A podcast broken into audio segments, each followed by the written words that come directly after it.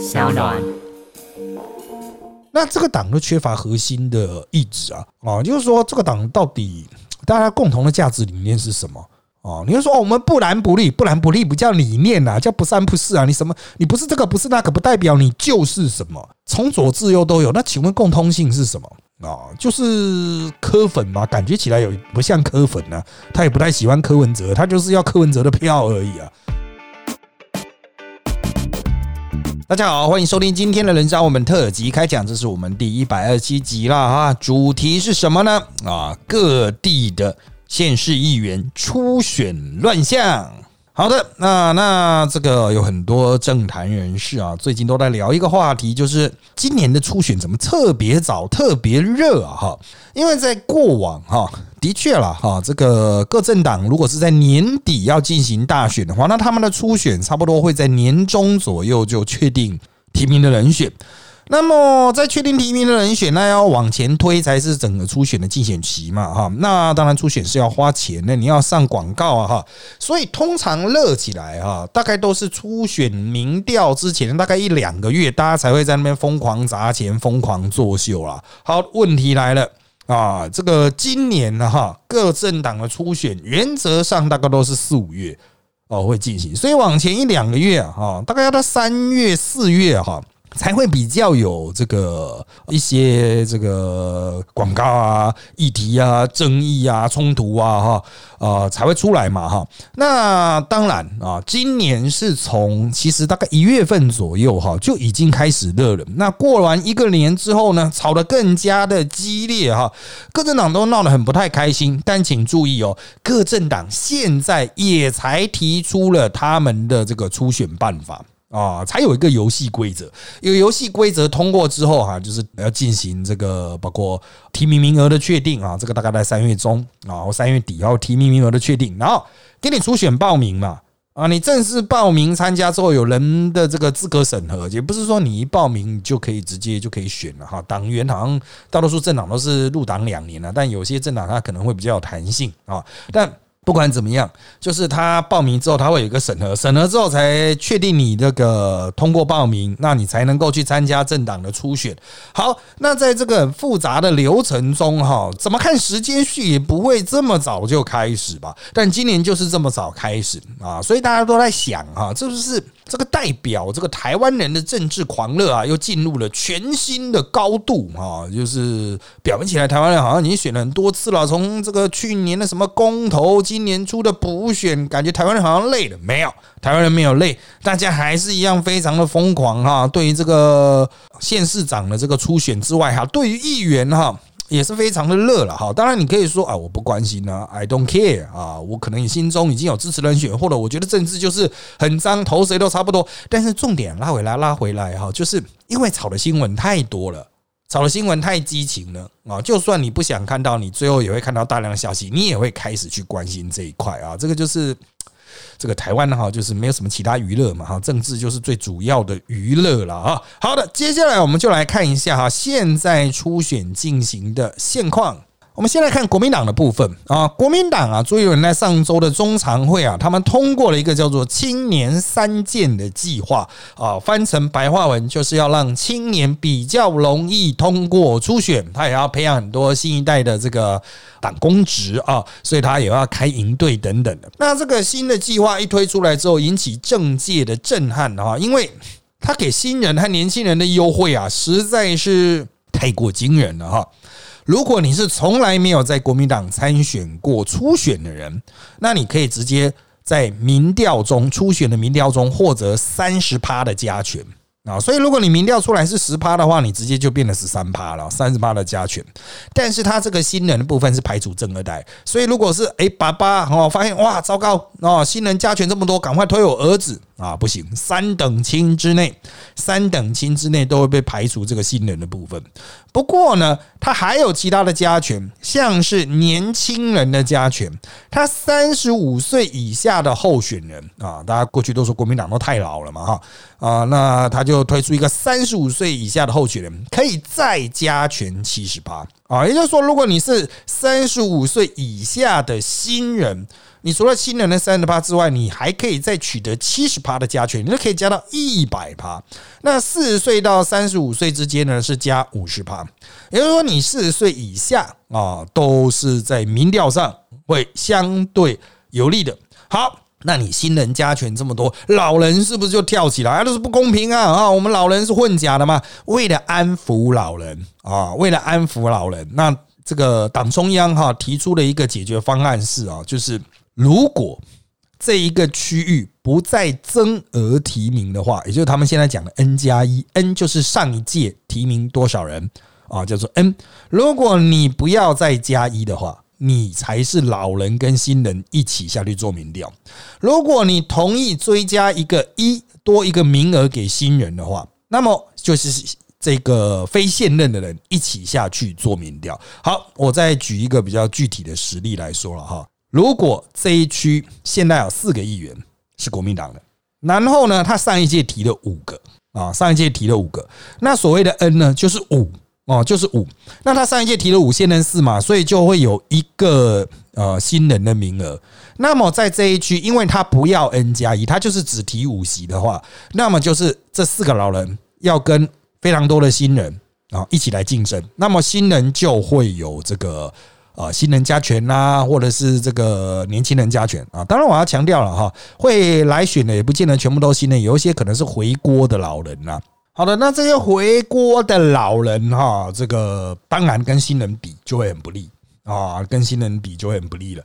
好，那如果我选择 N 加一呢？比如说现在四席，上次提名五席啊，N 是等于五哦，N 加一就是这一次提名六席呢。好的，这四个。继续想要连任的现任议员，他就拉出来啊，那就是所有非现任的，包括新人，包括回国老人，去争取那两席。也就是说，N 加一会变成六嘛，六减掉现在的四席，会有两席。好，这是国民党到目前为止为了要排解老人的这个反对想法，然后也想要去刺激老人，就是就多提嘛，多提嘛，啊，那。也用这个方法去刺激啊，老人会觉得我的提名可以获得保障，我可以直接过初选，那那就多提吧。好，但是呢，啊，这个多提出来的名额，比如说他现任四席啊，上次提了五席，如果 N 加一就变六席，六席国民党的票会被分的比较多啊。好的，但是请注意。他那个多出来两席，很容易是那种新人、年轻新人过关嘛，而且而且不是正二代啊，不是正二代，正二代他也可以用年龄去加了，但是他至少都少了新人的三十八，所以不管怎么样，新的被提名的可能那两席都比较弱，现任会觉得说啊，那大选的时候你们可能就被气保掉啊，你们可能就分不到什么票，所以他们会觉得说啊，那没差就给你加一了。好，那有些选区哈，他就比较紧张。哦，像是板桥啊，我们来举例啊，板桥应选九席，国民党现任五席哦。他说如果要加一的话，加一的话，九席里面要提六席，国民党没办法这么多啊。啊，这个应选九席你就要提六席啊，实在太满了，所以他们可能会坚持就维持上届的五席。那有任何新人要来挑战的话呢？啊，就是老人就要下去跟他们一起比民调。那像叶延之这种，他三万多票，而且他一天到晚上电视，他可能就不太担心啊。那比较弱的那些，上届差一点就掉了，像那个刘美芳吧，啊，他就可能会比较在意说，年轻人一加权就会 cover 过去，就会超过他了。所以，好像刘美芳，我印象中他现在就有出来。啊，对这个新人加权的制度表达反弹了哈。好，那当然了哈，这个新人加权制度基本上是能够拉高新人参政的这个比例哦。我要强调，国民党过去新人只有加十趴，三十五岁是再加十五趴，就是最高加到二十五趴，这是加到一百趴哈，的确会让很多的年轻人跃跃欲试了。哦，就觉得啊这么有利啊，那我为什么不参加呢？试看看呢，反正报名费应该不高吧。好，那当然了，朱立伦为什么要推出这个方案？第一是要去洗刷国民党过去老人太多的形象啊。国民党经常讲说什么五十岁以下都叫年轻人嘛，哈。好，第二个呢，就是这个青年三件，其实重点是在第三件，你要取得这些加权，你要加入国民党的营队。那你现在的国民党的培训计划，国民党的营队计划，那当然是朱立伦党中央搞的嘛，所以。这些新的三十五岁以下，甚至四十岁以下，受到朱立伦这个心智恩惠而能够代表国民党，而能够获得提名的人，是不是爽度就很高呢？啊，是不是就会比较亲朱呢？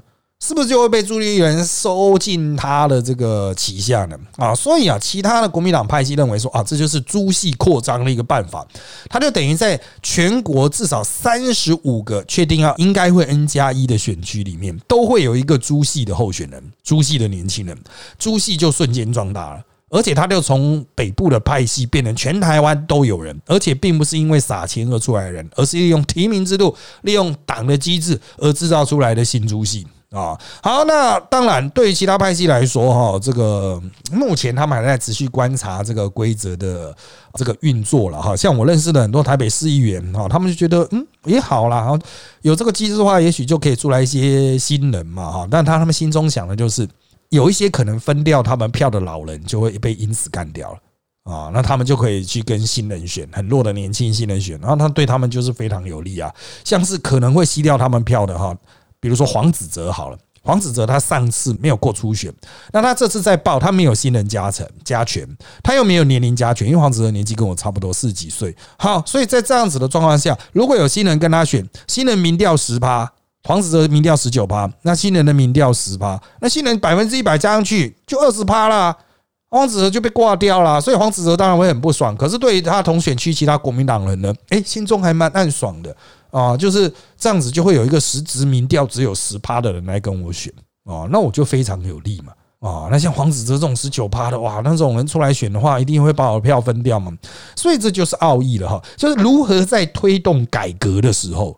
一方面让老人觉得说，嗯，好，我的权益能够获得保障；另外一方面呢，啊，又能让年轻人觉得说，哎，哎，我爽到了啊！我要去投靠这个新的民主哈，效忠我们新的皇上啊！这个一大学问，至少我认为做到现在为止，朱立伦的这一招哈，的确是有他的意义在，有他的效力在。好，可是后续呢，就要看其他的派系反弹了。其他那些可能哈比较弱的老人，非 N 加一区哦，那些比较弱的老人，他可能会觉得说不行不行，你我搞不好在初选就会被新人刷掉啊。但是如果我同意 N 加一要就是让我可以获得保障，直接过初选的话，我也许大选会被挂掉，因为变题太多了。就像板桥如果九席提六席啊，真的题太多了啦。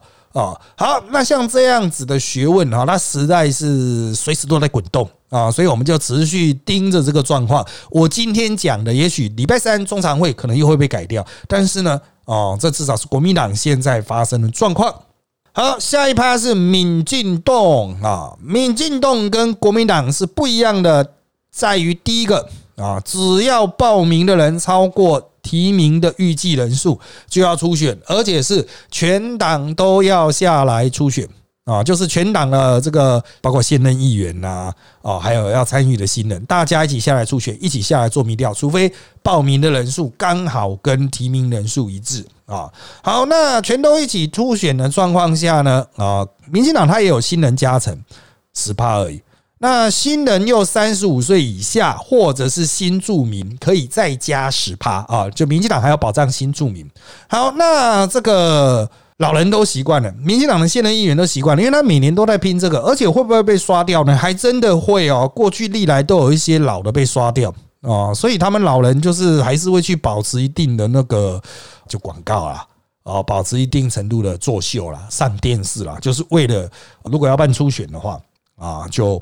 比较不会出意外这样子哈。好，民进党加的这个趴数是已经确定，然后他们也有排正二代、正三代的条款，但是今年的初选一样产生了很多争议。也就是说，游戏规则没有太大改变，但一样产生了很大争议。什么样的争议呢？像是哈这个新店这边就有妇女保障名额的这个争议了。我来先讲一下新店应写五席的话，目前是民进党评估哈自己这边应该可以提两席。国民党那边提两席，那他有一席是金钟玉啊，这个老议员，他是无党的，那比较亲国民党。好，那在这样子的状况下，民进党现任一席，但是理论上最大值是两席啊，那他们可能就会提一男一女，因为这边有一个五席的嘛，哈，他应选五席，他会有一个妇女保障名额。那民进党会认为说，哦，有妇女保障名额，他的提一席哈，这个女生去抢这个妇女保障名额。但是就国民党的角度看过去，是说，啊，我们国民党的女的还是会上啊，哦，你你们民进党用不到那个妇女保障名额，其实你们是没必要提。但民进党要保障妇女，这是 OK，我觉得这没有什么好争议的。但问题就是现在会吵是为什么呢？有一个跟地方没有渊源的罗志正的助理哈，更早之前的王敏生的助理叫黄玲的，他。跑过来这一区选，当然你可以说他是这边人了啊，但是他跑过来这边选的话，就很明显，如果没有其他女生来跟他竞逐的话，他就一定可会被提名，因为是妇女保障嘛，啊，他就一定会被提名了。好，那他的争议在于哪里呢？现在很多人在攻击他，说他过去是在新党啊，哈，在新党二十年呐，后面才跳到民进党了哈，这个人党性不坚呐，哈，就是没有那么样的绿。哦，甚至还有点黄，甚至有人把它认为是红，但是这是表面上的话，私底下的话是什么呢？啊，我们这个做节目，我们当然要讲私底下的话。私底下的就是这个黄玲，她其实是英系插过来的，英系就是，当然他现任的之前一个老板是罗志正啊，啊，罗志正的英系的头嘛之一。好，更大的重点是他其实是洪耀福或者是黄成国。啊，在台北英系指过去的，就是台北英系发现说，哎，这边有个妇女保障名额，那我们就把它用掉，就派一个人过去。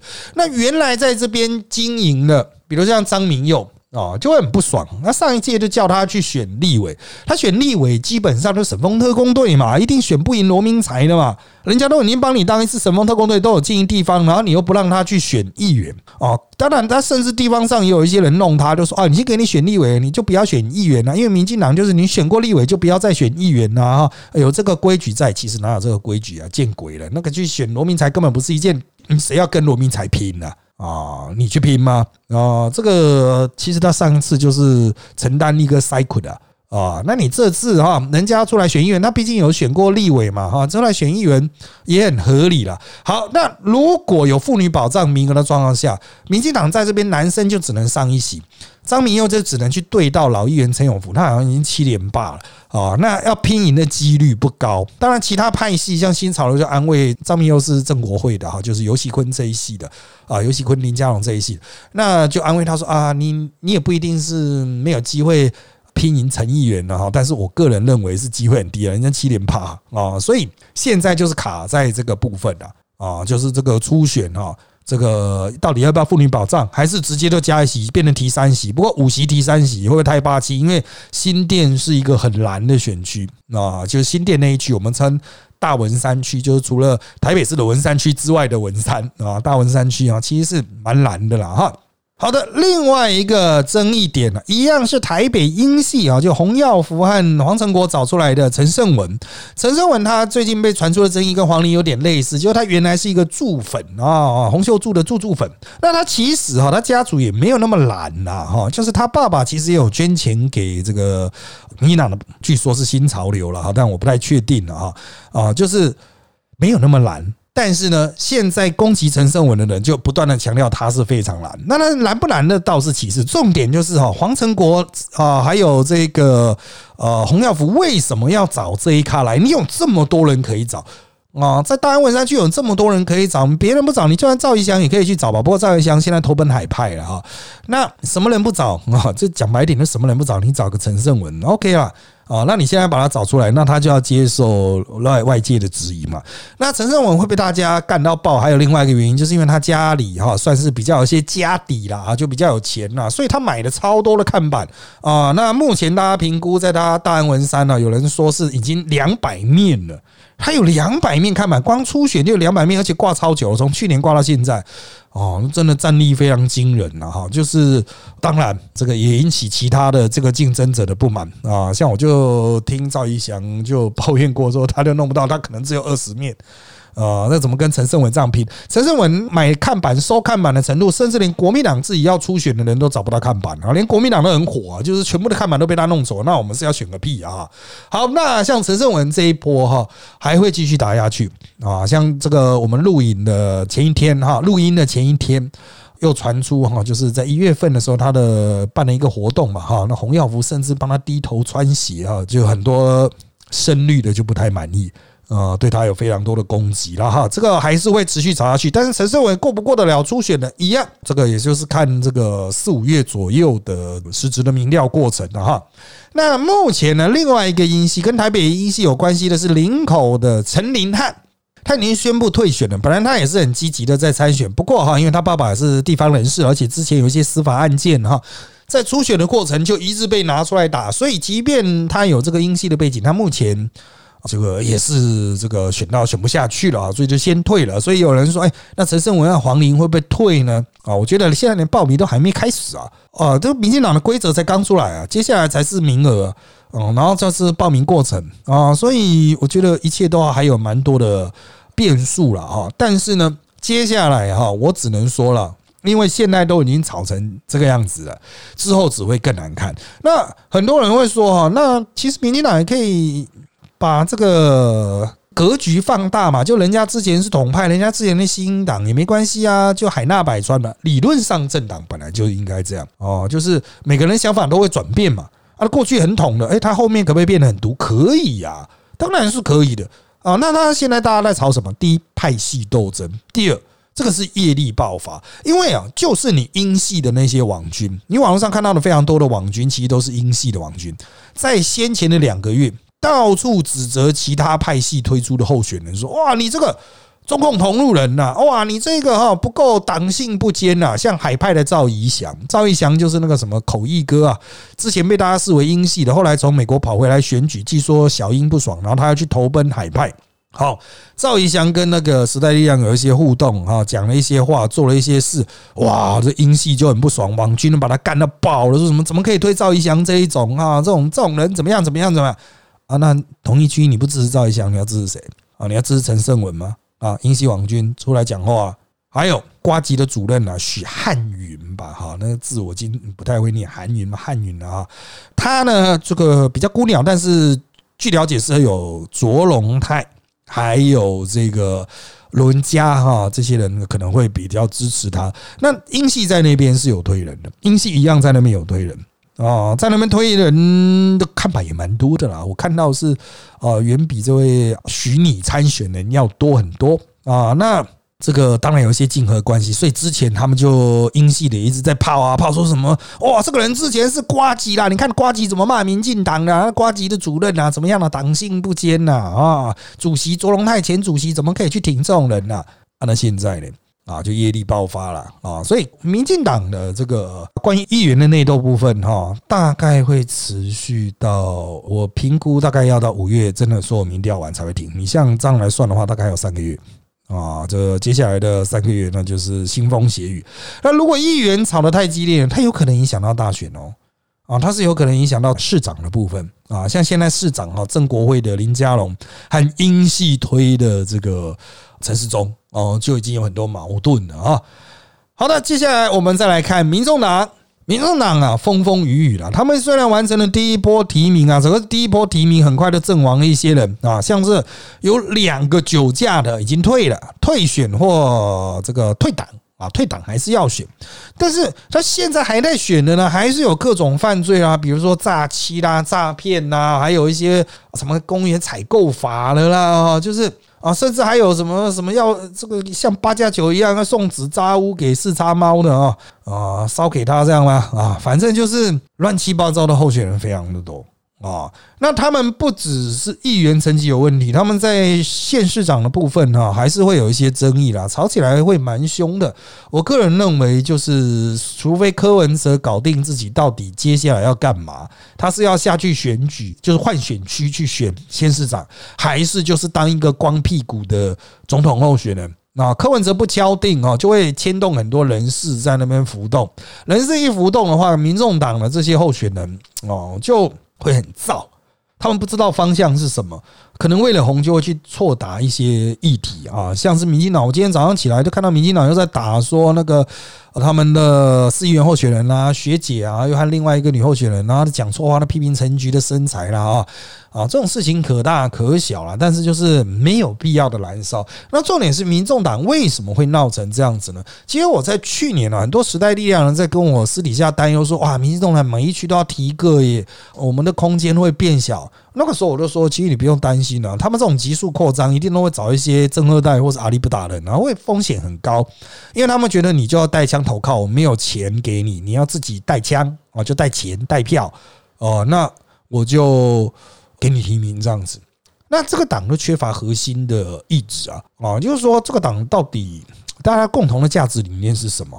哦，你就说哦，我们不蓝不绿，不蓝不绿不叫理念呐，叫不三不四啊。你什么？你不是这个，不是那个，不代表你就是什么。所以你必须要有一个理念在。像时代力量，很多人会讲他说什么太左啊，可是他就自由左派嘛，他搞环保的嘛，大家都是哦，这个就搞环保，这个就自由左派嘛。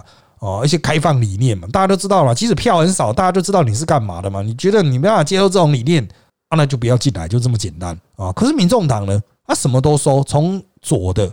哦，赖香林这种到右的极右派那种送纸扎屋的那应该很右吧？从左至右都有。那请问共通性是什么啊？就是柯粉嘛？感觉起来有不像柯粉呢？他也不太喜欢柯文哲，他就是要柯文哲的票而已啊！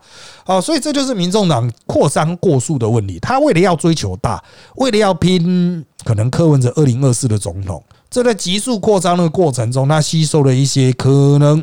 会对自己造成很大伤害人。表面起来是社会贤达，可是我们在社会上走跳闯荡了二十几年的人，我们都知道啊，就是有一些社会贤达，他其实他之所以是贤达，就是他那个名号是弄来的。他为什么要弄这个名号呢？漂白他自己啊啊！所以参加什么叉叉会、荣誉圈圈啊、名义叉叉，那个都是像样的人吗？啊！大家在社会上走跳那么久了，不要骗了啦啊！这个这个选举哈。祖宗八代全部都被抄出来，那柯文哲自己讲啊，出来选举，祖宗大八代都被抓出来。现在不是祖宗八代，是你候选人自己本身的问题，那还不到祖宗哎。等到挖到祖宗的时候，我看你怎么选了啊。所以我个人认为，就是再这样搞下去啊，民众党惨还会有更惨。他到五月的时候还会再补提一波，目标锁定国民党和民进党初选落败的人，这些人都初选落败，然后你还把它吸收，这样子真的好吗？这个前途多难呢啊！这个长得好看呢，也许还可以透过外表硬撑一波，但重点就是不要再讲话啊！你如果长得好看，然后其他都不行的话，那就不要讲话，讲话很容易爆炸啊！那那些长得不好看呢？唉，加油了啊！好，那至于其他的小党了哈，那激进当然也是全台提名。我现在看到他们已经有大概十几二十个的提名的那个名单陆陆续续出来，就是已经积极在参选了。不过他现在的问题还是在于他没有立委，他立委被罢掉之后，他缺少一个全国的主战场，而且。更麻烦的是，陈柏维这种战将，他现在受伤了哦，生理受伤，那种车子摔下来，手臂有问题，他的这个身体状况，他第一他没办法自己出来选议员，第二个就是他如果不能够在政论节目上充分发挥，那激进就少了一个很重要的这个宣传阵地，比较有希望大概是高雄三明区，就旧陈柏维的选区啊，现在那边有张博洋，可是呢，王浩宇也在那边选，而且好像激进在那边。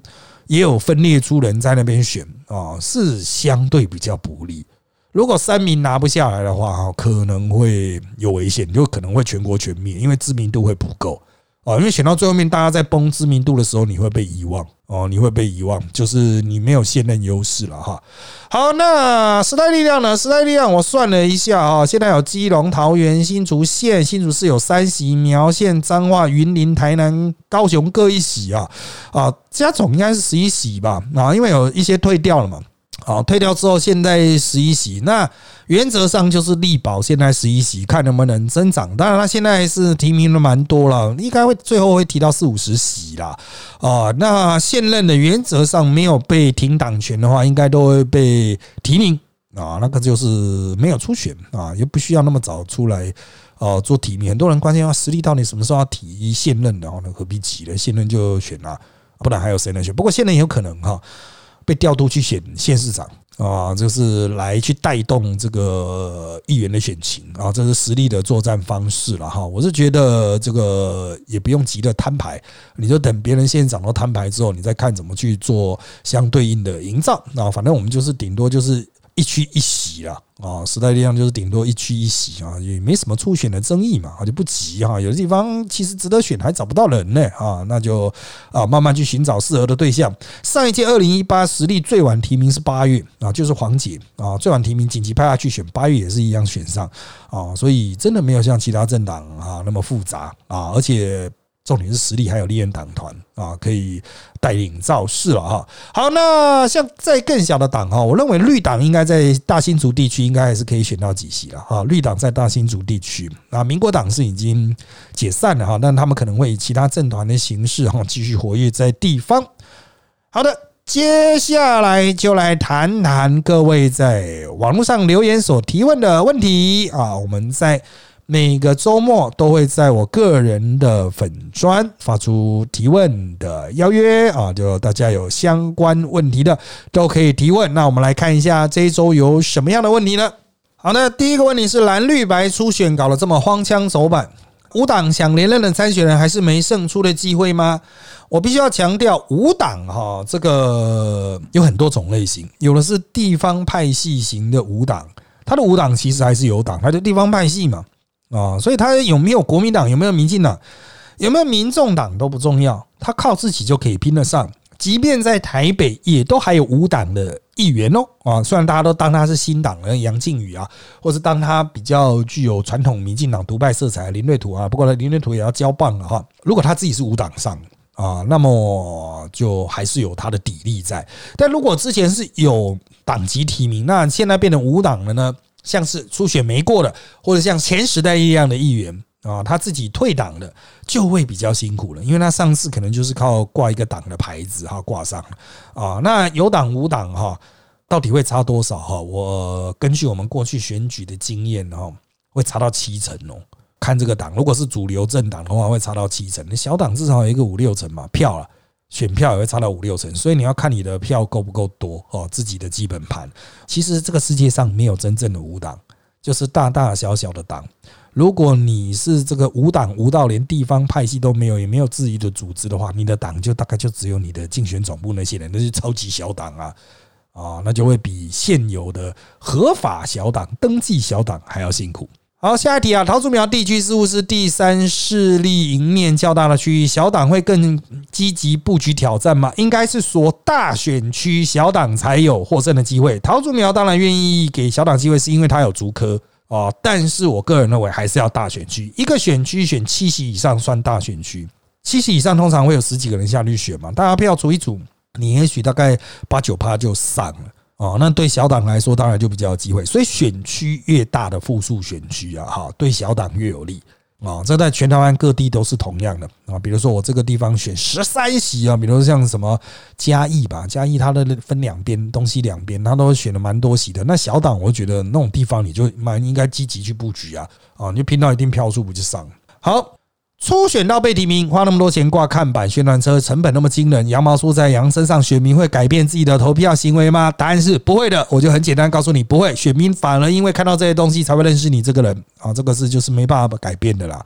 啊，不过现在也有空战嘛，大家用网络嘛，所以如果你擅长打网络空战，可以省一些。但是呢。该有的一些给老人看的东西还是要有了哈。好，有人问啊，就是怎么样认识自己选区的候选人呢？实际上，你的认识的意思我不太懂了。你是要去认识他本人吗？我想你要去接触他本人的话，只要看到他在街头，想要当选的人通常都会很乐于跟你互动啊，很乐于去认识你。但如果你说是要好好的了解自己候选人啊，过去到底搞了什么样的东西呢？我告诉你，唯一的方法还是 Google，因为其他政党要去攻击。哦，对手也都是靠 Google，口耳相传实在是非常困难，找资料还是透过 Google 了啊。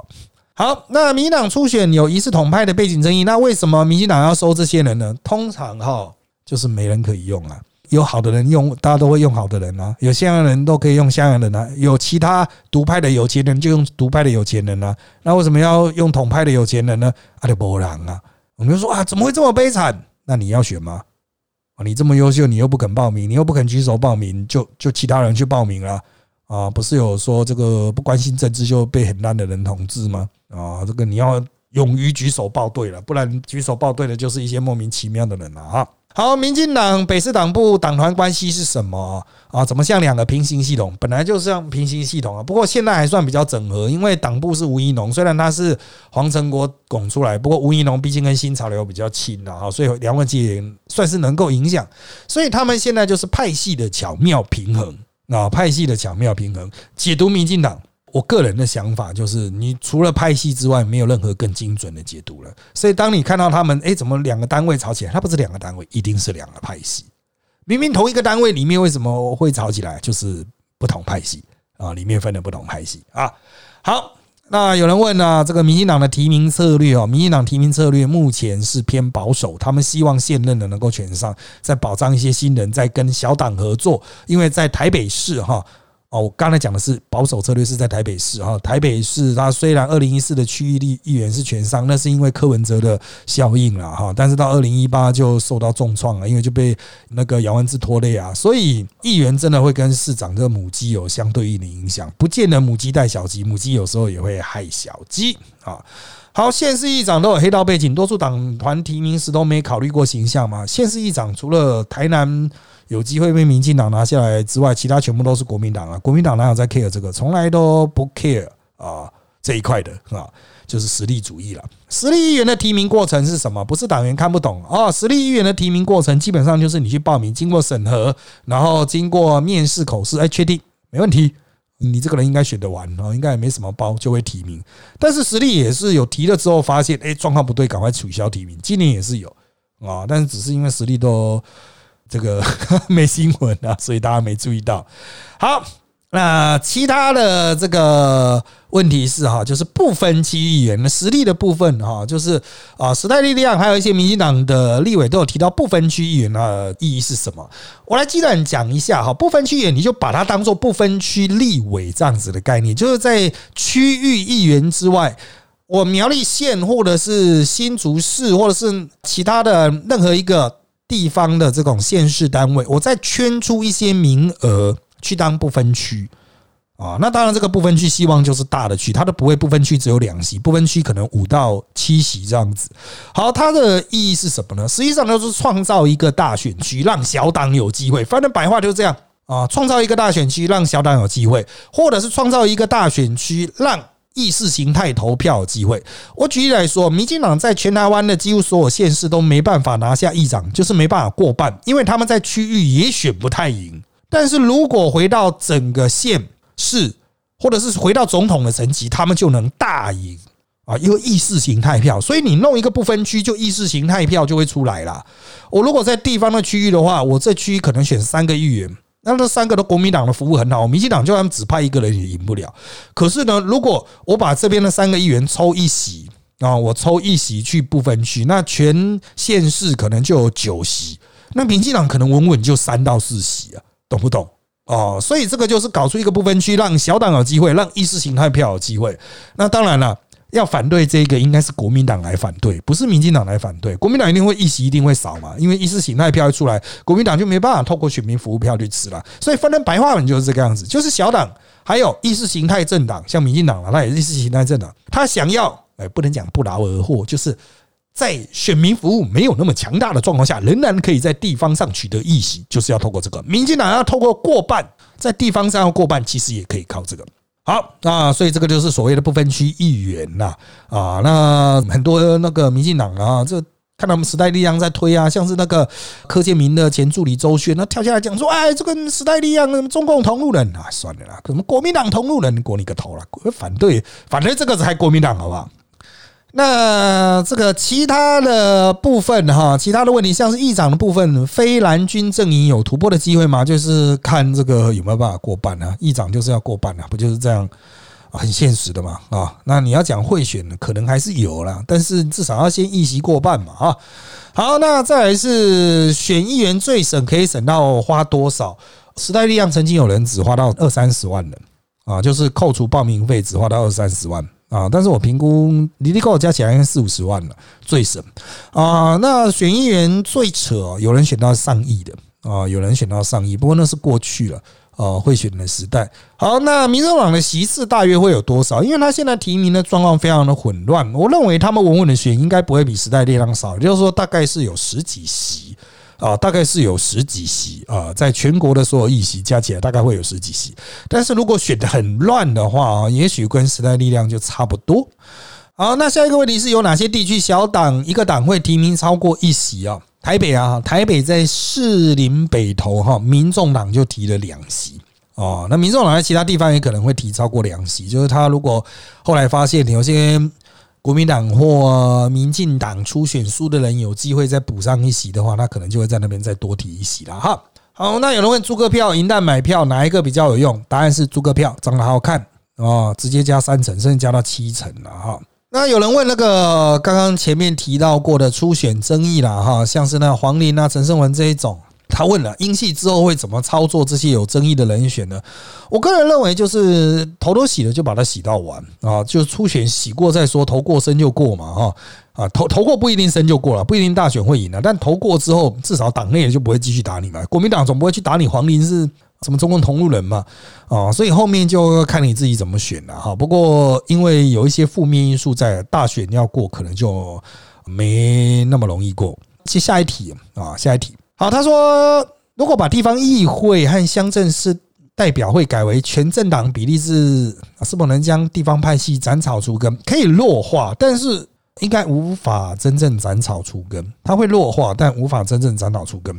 比较好的方式就是直接就废除这一级就好了。哦，就乡镇市长解散代表会，把这一级停掉，然后乡镇市就直接改成派任这样子啊，或事务官这样子。好的。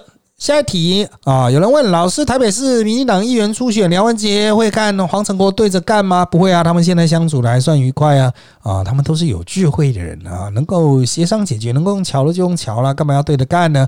啊，不要去卡到。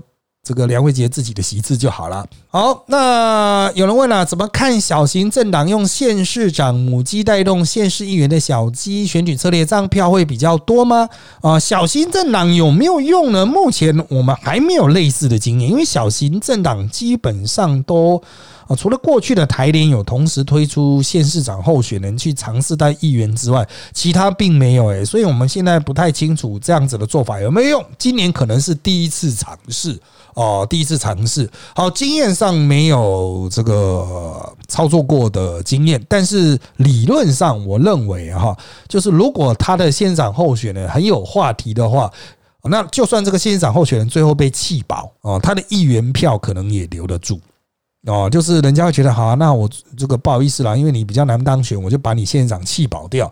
但是呢，哦，我会疼惜你的议员啊，所以他应该主要是利用这种弃保的心态啦。好的，那这个有人问了哈。这个民众党的议员提名怎么会这么糟呢？是否内部的运作机制失调日益严重呢？实力这次又是否有机会增加全台的议员席次？哈，那这个民众党的提名，我们刚才前面的部分已经有提到，它是急速扩张的状况下所出现的一个把标准降低啊，就出现了这个啊莫名其妙的候选人，它不能算是日益严重的机制失调啊，因为你问的是它的机制失调日益严重，它不是日益严重。在一开始决定这样的机制之时，就已经注定会宕机，这是科学原理，不是柯文哲那个科哦，是 science 啊，这是很基本的科学原理。你开始标准定这么低哦，那你筛子哈过筛的那个筛子筛洞这么大，那当然就有莫名其妙的东西全部都 都掉下去啊啊！所以我个人认为这是。我们在去年就已经预见的事情了，只是我们讲大家不信啊，人家一定会说啊，你就嫉妒了哦，你就嫉妒人家了哈，人家家大业大了，民众党的票很多了哈，你嫉妒人家了，哎，这个啊，我们在政治圈二几年虽然不是很长，但是也算选举专业人士了哈。哦素人参政啊，这个还是要福音科学了，好不好？好，那有人问了，实力是不是有机会增加全台议员席次？那当然要认真选呐！你躺在家里就希望自己选席次增加，那是不可能的代志啊！要认真选啊，不能做而言。如果你觉得好危险哦，那就要热情的下去选啊！啊，不管是候选人本身，或者是其他的热情支持者，没有躺在家里就能胜选的啦。好的，那今天的这一集人在我们特辑开讲就到这边喽。那现在我们在各大 p o d c a s 收听平台，如上 A P P Apple Podcast 和 Spotify 都可以听到我们节目。欢迎大家订阅、留言给我们五颗星。那我们就下次再见喽，拜拜。